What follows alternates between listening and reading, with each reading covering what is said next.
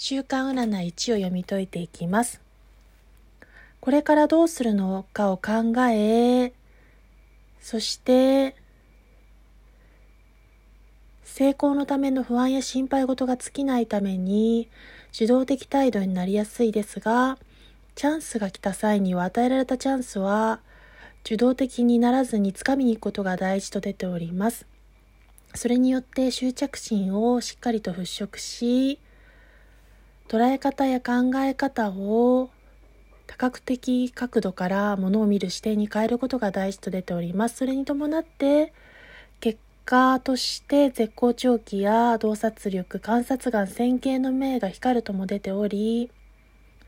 結果のところに逆位置カードが共に出てますが、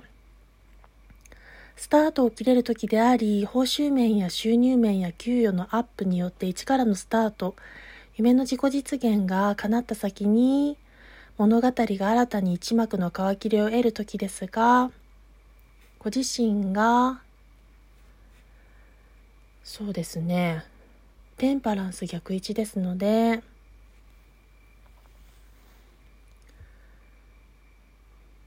そうだな何て言えばいいのかな。物事を受け取り上手に受け入れることも大事というところが出ております。うん。それに伴ってそうですね。テンパランス。テンパランスは節制ですので節制の逆ですのでマンネリ化して物事を捉えることによって考え方や価値観が合わずそのために相手と関わる際にはその物事を進める中できちんと誠実に関わっていくことが大事と出ております。それによってペンタクルの7ですからコインの7もこちら逆位置で出ておりますが無気力になりやすい失望感を感じやすいというところが出てますので、利益が少なくても、まずは誠実に物事にも人にも仕事にも当たることが大事と出ております。それに伴って、未来には、ストレン、